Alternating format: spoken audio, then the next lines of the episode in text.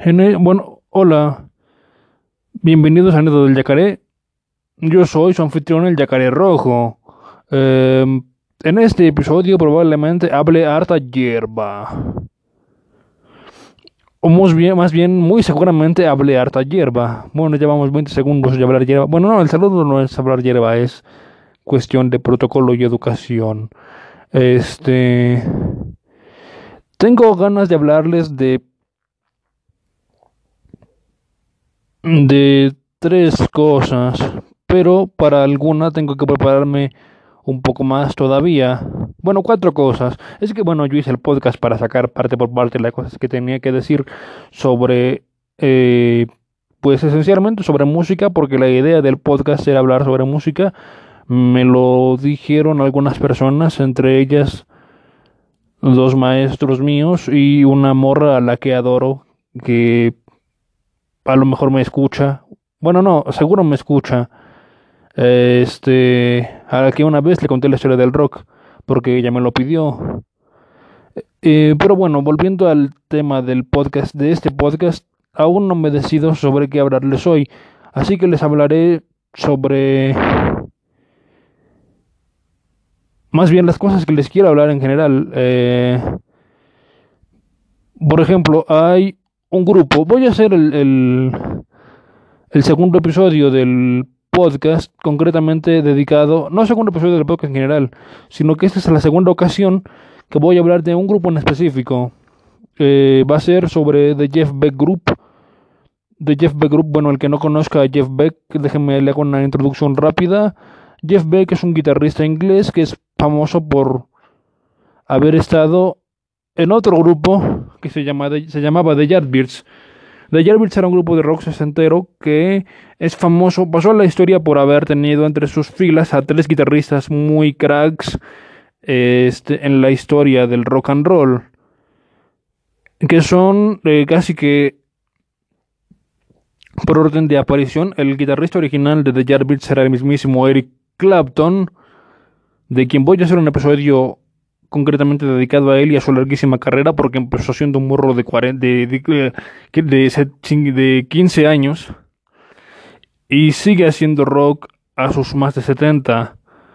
Eh, también estuvo Jimmy Page, el mismísimo Jimmy Page de Led Zeppelin, el que no lo sepa ya lo sabe y el que ya lo sabía pues lo recordó, para algo hay que servir hablar esta hierba, bueno, para que le interese la música y eso, ¿verdad?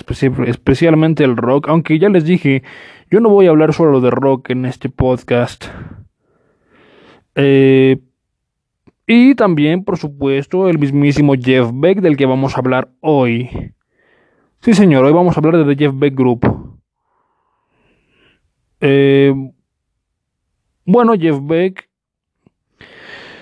Este, cuando se acaba. Se cuando Eric Clapton se fue de, de los Yardbirds, Jeff Beck llegó y pues Jeff Beck es Jeff Beck, el que no lo conozca, escúchelo. Tiene todo el, todo el rollo del rock y el blues, porque bueno, no puede haber rock si no hay blues primero, eso ya lo dije en los podcasts anteriores, pero es extremadamente importante que lo tomen en cuenta. Eh, y es bastante dotado técnicamente hablando. Bueno, yo no soy guitarrista, yo soy percusionista y cantante. Y se supone que toqué la flauta durante seis años, pero no me acuerdo de nada. Pero conozco otra gente que reconoce, bueno, para que no lo sepa, aunque no debería extrañarles en un podcast donde un tipo habla sobre música, tengo conocidos músicos, yo mismo hago música eh, y así, así que tengo, guitar tengo, tengo amigos guitarristas que consideran a Jeff Beck un crack de lo que hace. Por eso yo mismo me atrevo a decirlo. Porque considero que la opinión de gente que está metida en la materia pues tiene más valor que la que yo mismo tenga. Em, entonces Jeff Beck fue el segundo guitarrista de The Yardbirds. Pero se fue y quiso formar su propio grupo que lo formó con, bueno, y tuvo dos alineaciones ese grupo donde el único miembro constante fue Jeff Beck. La primera alineación es la más recordada e icónica de todas, la que tenía, bueno, en la voz a Rod Stewart de Faces y Small Faces. El que no lo conozca, no, imposible, un montón de... Ah. Bueno, sí, el que no lo conozca porque no, no, se supone que no asumiera nada, vea quién es Rod Stewart y va a ver qué onda. Hay gente que dice que Rod Stewart se vendió cuando empezó a hacer música de disco, pero no, el que sabe de música hace lo que quiera y le sale bien porque sabe. La cosa es que a ellos no les gustó y por eso asumen que está mal. Cosa que no es verdad, eso es un juicio absolutamente subjetivo. Eh, bueno, otro miembro crack del grupo de Jeff Beck fue el bajista Ronnie Wood, que a la postre se iría a trabajar con los Rolling Stones. Em, también un músico de sesión muy crack que ya está muerto y que hay una canción de The King sobre él. Hay una canción que se llama The, Session Man. la canción trata del pianista Nicky Hopkins, tremendo crack este, murió de una enfermedad, no me acuerdo cuál, pero lamentable. Bueno, lamentable siempre que alguien se muere, pero morir de una enfermedad es más lamentable, porque después de todo la muerte natural es inevitable. Todos moriremos y en algún punto sería muchísimo mejor morir de viejo dormido que morir agonizando de una enfermedad o morir en un accidente o matarse o que te maten. Eh, bueno, Nicky Hopkins Rod Stewart, eh, Ronnie Wood y un otro baterista de sesión que también tuvo varios grupos posteriormente, que se llamaba Mickey Whaler o Waller. Es que nunca, bueno, sé que hablo inglés. Vamos a decirle Mickey Whaler. este grabaron los primeros dos discos de bueno, de Jeff Beck Group, como ya les dije anteriormente, solo, solo sacó cuatro discos siendo de Jeff Beck Group. Eh, luego Jeff Beck se fue de solista, pero antes intentó reformar el grupo con otra gente.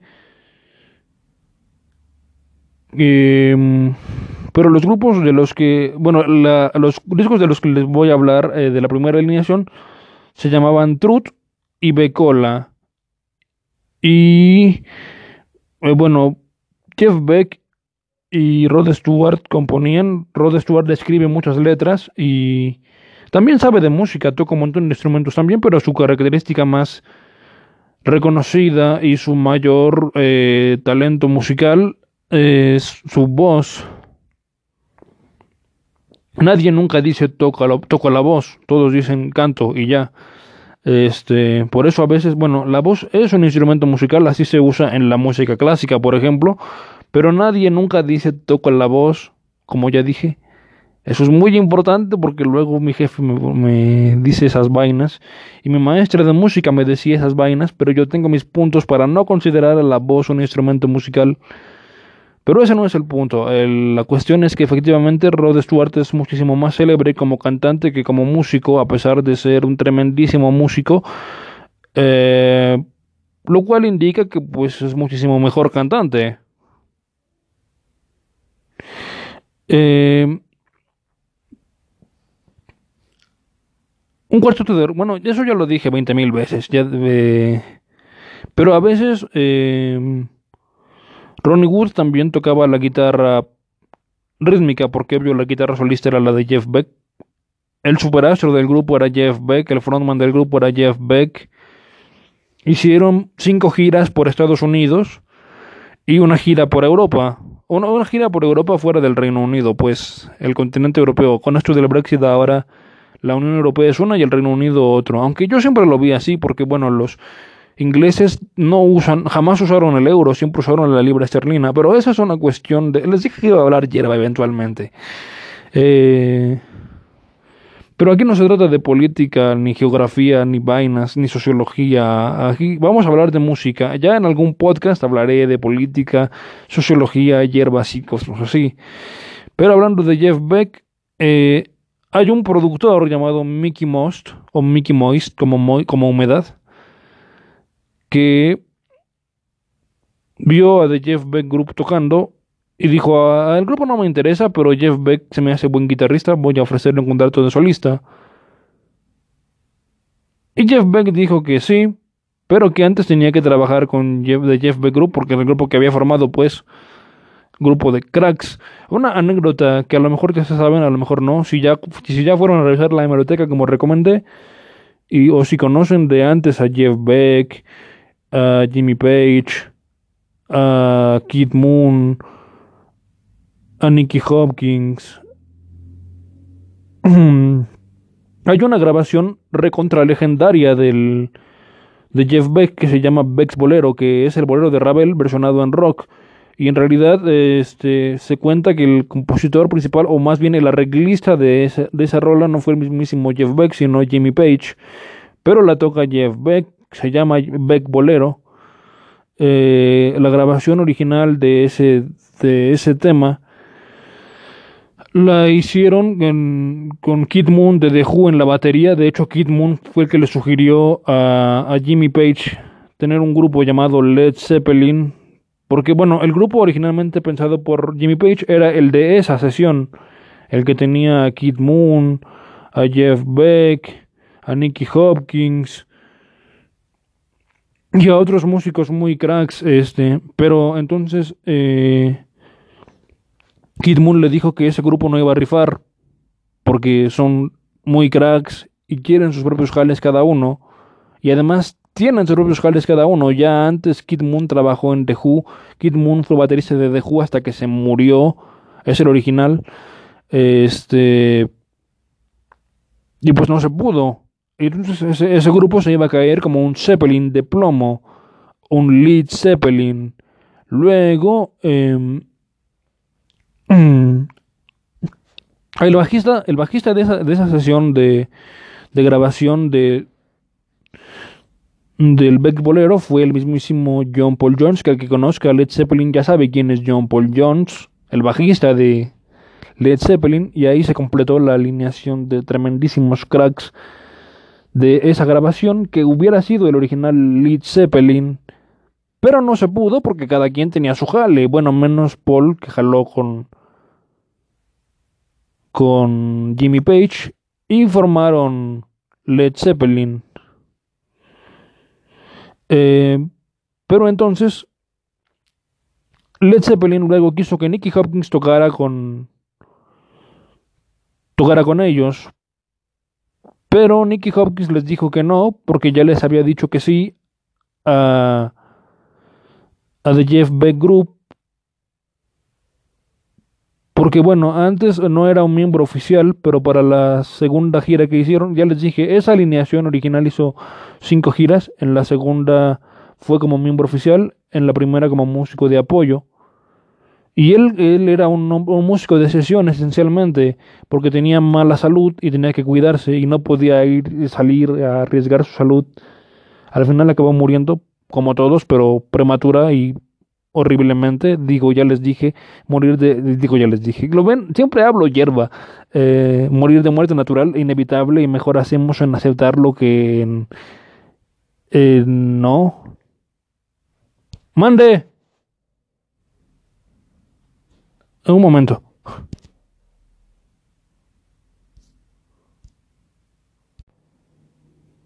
Este. Pero entonces, grabaron ese álbum de Truth que tiene varias piezas instrumentales porque la cuestión de Jeff Beck era... Pero también tiene varias cuestiones con letra porque tenías a Rod Stewart que es tremendo cantante. Em, por ejemplo, hay una pieza que hay un, bueno, una rola, una canción ya, porque la diferencia entre una pieza instrumental y una canción como tal es que la canción tiene una letra que puedes cantar. Eso es muy obvio, pero ya les dije, yo no pretendo enseñarle nada a nadie. Yo vengo a contar cosas porque tengo cosas que contar. Si no, mejor me quedo callado y así. Y el que no sepa, aprende conmigo. Y el que ya sabía, pues se acuerda. Este. ¿Qué? Ah, sí. Hay una. Hay una. Una. Bueno, hay varias rolas. Hay una que se llama Blues Deluxe, que no es original de ellos, pero es tremenda rola. Hay una que se llama People Get Ready, que tampoco es original de ellos, pero es tremenda rola. Eh, hay una que se llama Spanish Boots, esa sí es original de, de The Jeff Beck Group. Hay una que se llama Morning Dew. Hay una que se llama I Ain't Superstitious. Eh, y así. Después em, el grupo se separa y cada miembro se va a su jale, se va... Pues Rod Stewart se regresa, forma otro grupo llamado Small Faces, del que ya les hablé al principio. Es que hay un grupo llamado Faces y un grupo llamado Small Faces, y Rod Stewart trabajó con ambos. Eh, Ronnie Wood se va al otro Rolling Stones. Eh, Mickey Whaler se va a otro grupo que no me acuerdo ahorita el nombre. Pero así, todo, todos eran mega cracks de lo que hacían. Y entonces Jeff Beck forma otra vez el Jeff Beck Group con otro pianista, otro, otro baterista, otro cantante y otro bajista. Pero no la pegan, pero hacen otros dos discos. Hay uno que se llama Rock and Ready y otro del que no me acuerdo el nombre. Y Jeff Beck se va luego a un a un, a un power trio que se llama Beck, Bogart and Apis. Que una cosa eh, era que Stevie Wonder compuso, compuso la canción de Superstitions. El que no la conozca, escúchala, la de Superstition. Este, para que la tocara, para que la, la tuviera en su repertorio Beck Bogart Apis. Pero la tuvo que el, productor lo presionó para grabarla él antes de dársela a Beck Bogart Apis y por eso hay una versión original de Stevie Wonder que de todos modos es la original porque él es el autor pero también es la original porque salió antes, aunque el plan era que la primera versión que saliera fuera la de Beck, Bogart y Apis. Eh, luego Jeff Beck se dejó de Beck, Bogart y Apis y ya no trabajó más nunca con otro grupo. Ya estuvo antes en The Yardbirds, estuvo en The Jeff Beck Group, estuvo en Beck, Bogart y Apis y se fue a ser solista. Em, y bueno, la mayoría de sus piezas desde entonces son instrumentales porque él no es tremendo cantante.